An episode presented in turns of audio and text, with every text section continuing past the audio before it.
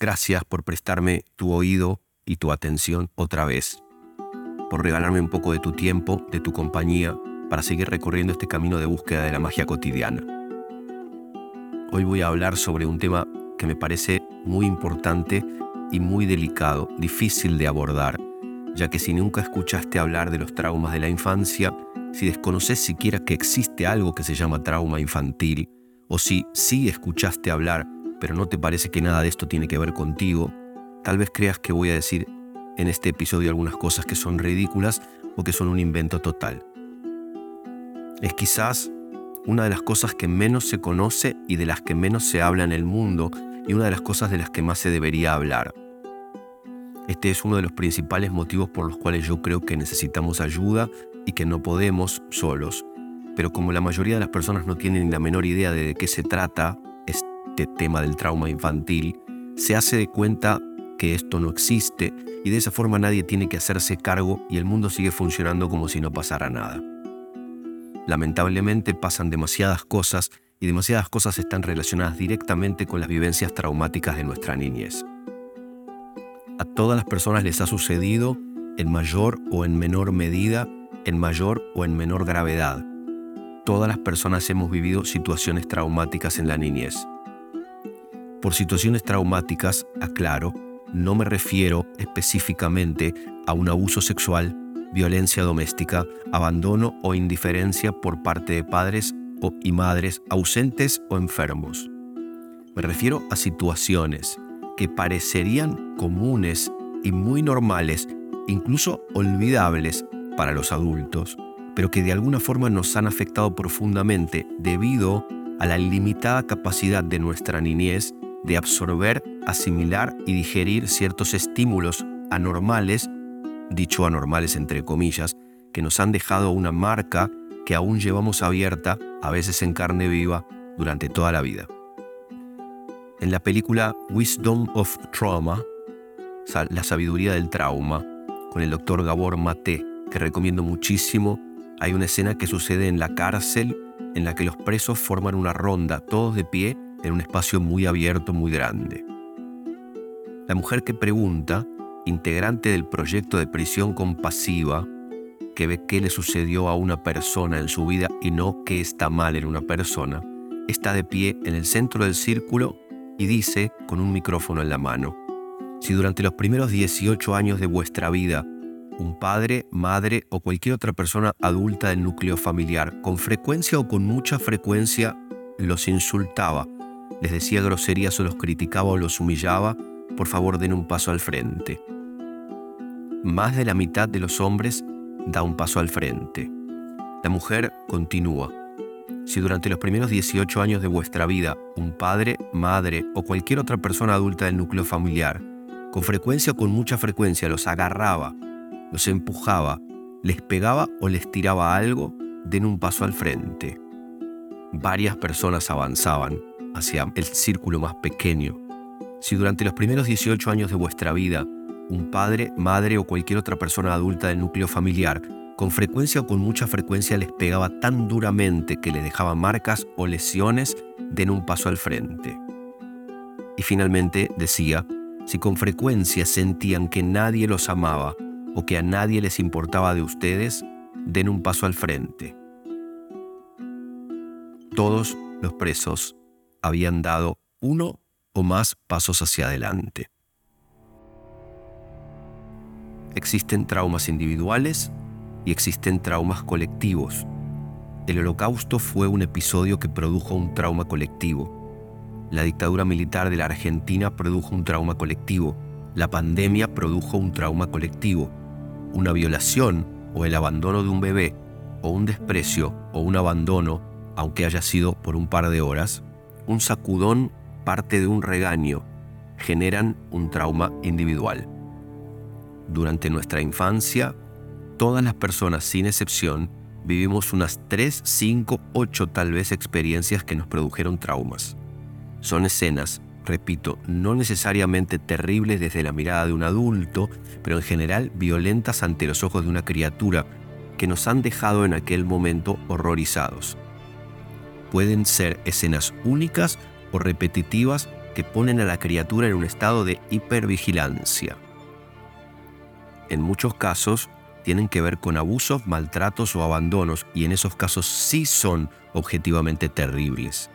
Pero también pueden ser escenas relativamente normales para un adulto como una discusión de pareja, una amenaza de un castigo, un episodio en que uno se tragó un hueso de pollo y el padre tuvo que sacudirlo cabeza abajo hasta que escupiera el hueso, un rechazo de la niña que a uno le gustaba, un episodio en el que uno se quedó encerrado en el baño durante un rato o simplemente un gesto de desagrado o desaprobación de nuestro padre o nuestra madre ante una acción nuestra. Cualquiera de esas situaciones u otras que no estoy mencionando pueden ser suficientes como para producir un trauma. Cuanto más graves y repetitivas hayan sido esas experiencias infantiles perjudiciales, mayor grado de retracción y desconexión de sus emociones tendrá una persona en la adultez. No se necesitan guerras ni violaciones, ni golpes violentos y frecuentes, alcanza con unos padres tan alienados y desconectados de sus emociones, aunque parezcan personas normales, que dejan llorar al bebé sin cargarlo en brazos durante una suficiente cantidad de noches y el bebé está desesperado por tener con sus padres una relación. Es suficiente con eso, con no ir a alzar al bebé cuando el bebé llora o cuando hace un sonido, eso puede provocar un trauma en esa criatura que va a llevar consigo a todas sus relaciones durante toda su vida. El trauma sucede cuando el niño se encuentra frente a una escena que es demasiado impactante como para procesarla con naturalidad y con los recursos que tiene. Es algo más fuerte y más grande y más complejo de lo que la criatura puede digerir, por lo que se produce una sobrecarga en su sistema nervioso, un cortocircuito y una herida emocional. En ese momento la criatura se desconecta de sí misma, de sus emociones, para no tener que experimentarlas porque son demasiado fuertes. El trauma representa una desconexión del ser. ¿Por qué nos desconectamos? Para que no duela tanto, para no revivirlo, para no recordarlo. Me desbordan unas emociones que no sé cómo procesar, con las que no sé qué hacer, y entonces me retraigo para no tener que hacerme responsable de lidiar con ellas. No tengo con quién hablar de lo que me acaba de pasar, entonces me distancio, me desconecto, y ahora ya no me tengo a mí, ya no puedo contar conmigo. Inmediatamente a continuación de la herida, la criatura genera dos cosas. Una armadura, es decir, una especie de blindaje emocional hecho de decisiones, todas ellas infantiles, para que esto que acaba de suceder no suceda nunca más, y un bloqueo de esa escena para no tener que recordarla ni revivirla. Las criaturas no se trauman porque las hieren, se trauman porque están solas con esa herida y con ese dolor. Cuando crecemos y nos hacemos personas adultas, no maduramos al respecto de esas heridas. Somos personas adultas, mayormente sanas en muchos aspectos, pero en lo referido a las escenas traumáticas hemos quedado fijadas en la edad que teníamos cuando esas escenas sucedieron. Como los traumas suceden en unas edades en las que nuestro mundo emocional está siendo formado, asumimos cosas según lo que vemos y experimentamos. Sacamos conclusiones desde la capacidad de una criatura de sacar conclusiones y luego crecemos y elaboramos y nuestras ideas cambian y evolucionan de acuerdo a nuestra maduración pero al respecto de lo que elaboramos inmediatamente luego de una escena traumática, la evolución de esas conclusiones no es posible, porque las escenas traumáticas quedan bloqueadas y por lo tanto inaccesibles para que podamos revisar lo que vivimos en ese momento, lo que decidimos, concluimos y consideramos al respecto de esas situaciones y eventualmente lo podamos reformular de acuerdo a nuestras necesidades actuales. Una vez que hemos cumplido alrededor de unos 20 años, nuestra madre ya no sigue siendo la mujer ideal con la que nos vamos a casar algún día. Al respecto de esta certeza de la niñez hemos evolucionado. Nuestro padre no es Superman. Al respecto de esa creencia hemos evolucionado. Jugar no es lo único importante que existe y puede ser que en algún momento de la adolescencia nos empiece a gustar comer vegetales.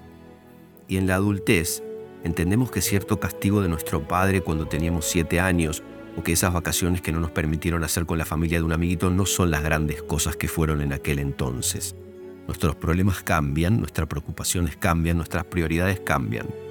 pero sobre nuestros traumas no tenemos ni la menor idea, porque ni siquiera sabemos que existen.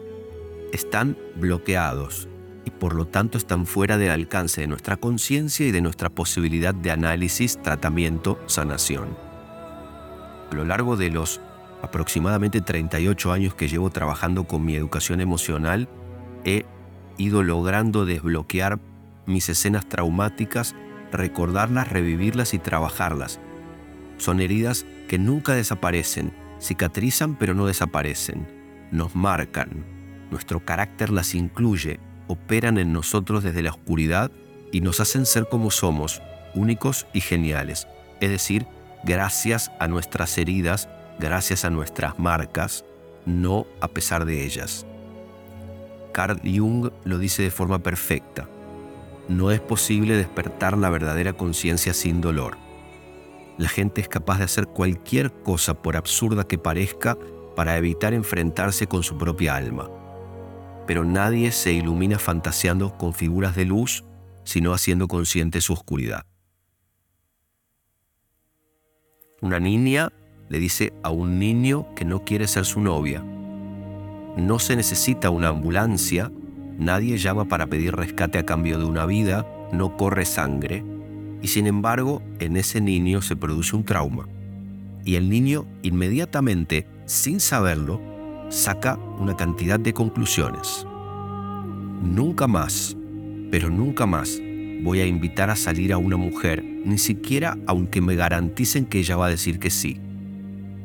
Si me garantizan que una mujer va a decir que sí, especialmente tengo que considerar que hay una trampa escondida. Nunca más voy a demostrar que me gusta una mujer.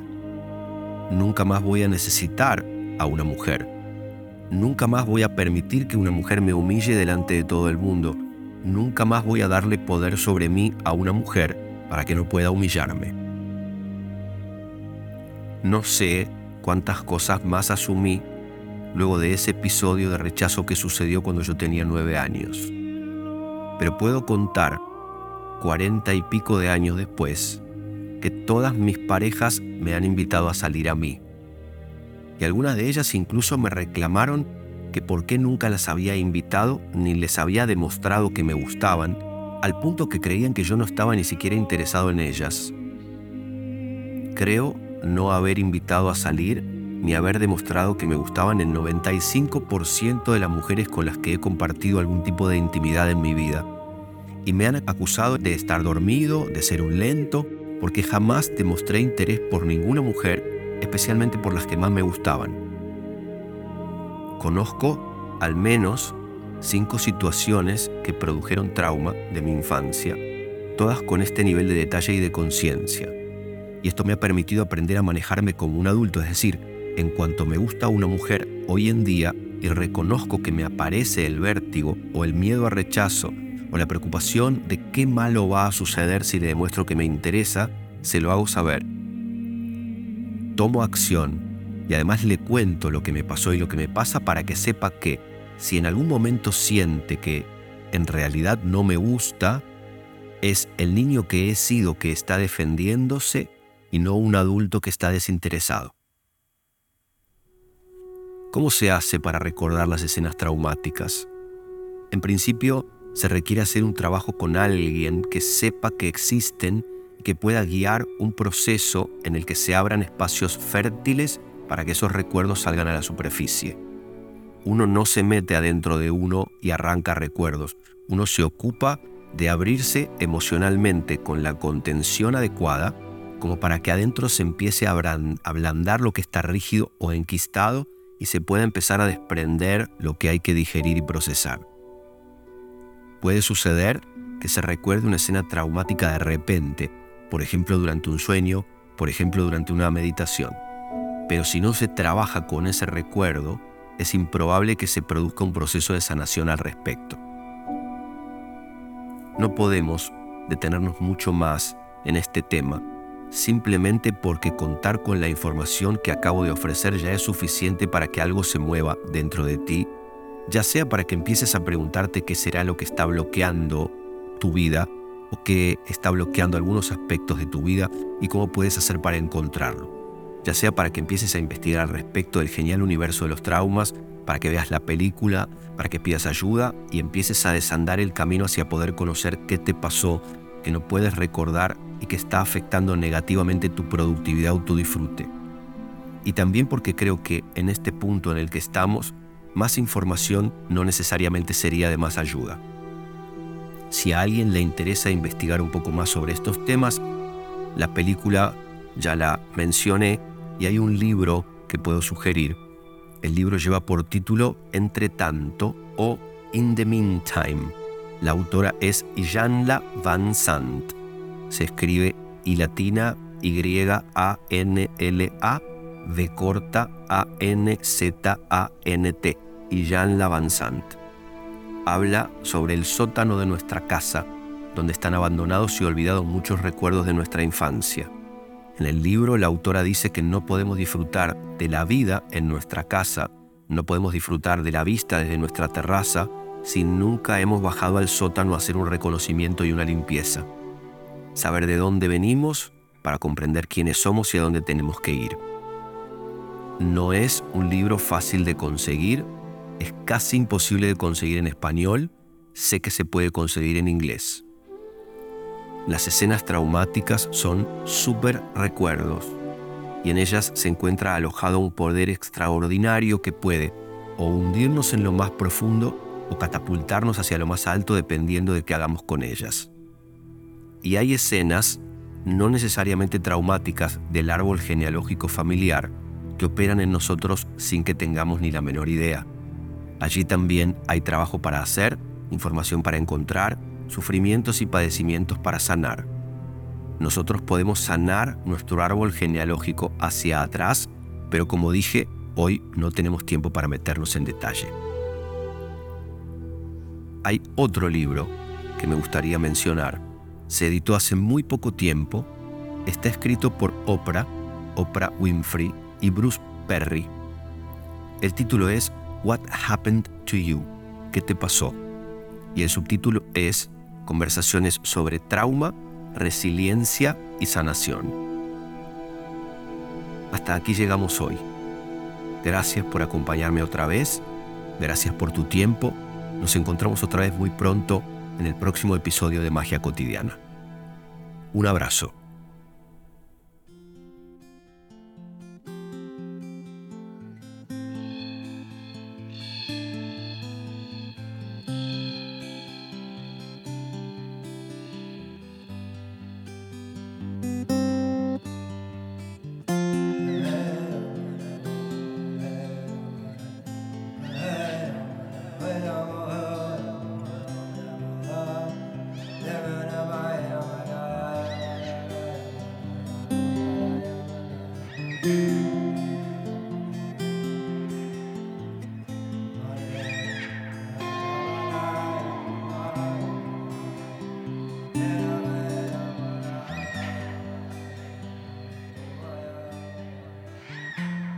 Time and we wonder why. Do what we can, laugh and we cry, and we sleep in your dust because we've seen this all before. Culture fades with tears and grace, leaving us stunned, hollow with shame. We have seen this all, seen this all before. Many tribes of a modern kind doing brand new work, same spirit by side, joining hearts and hands in ancestral twine, ancestral twine. Many tribes of a modern kind doing brand new work, same spirit by side, joining hearts and hands in ancestral twine, ancestral twine. Slowly it fades.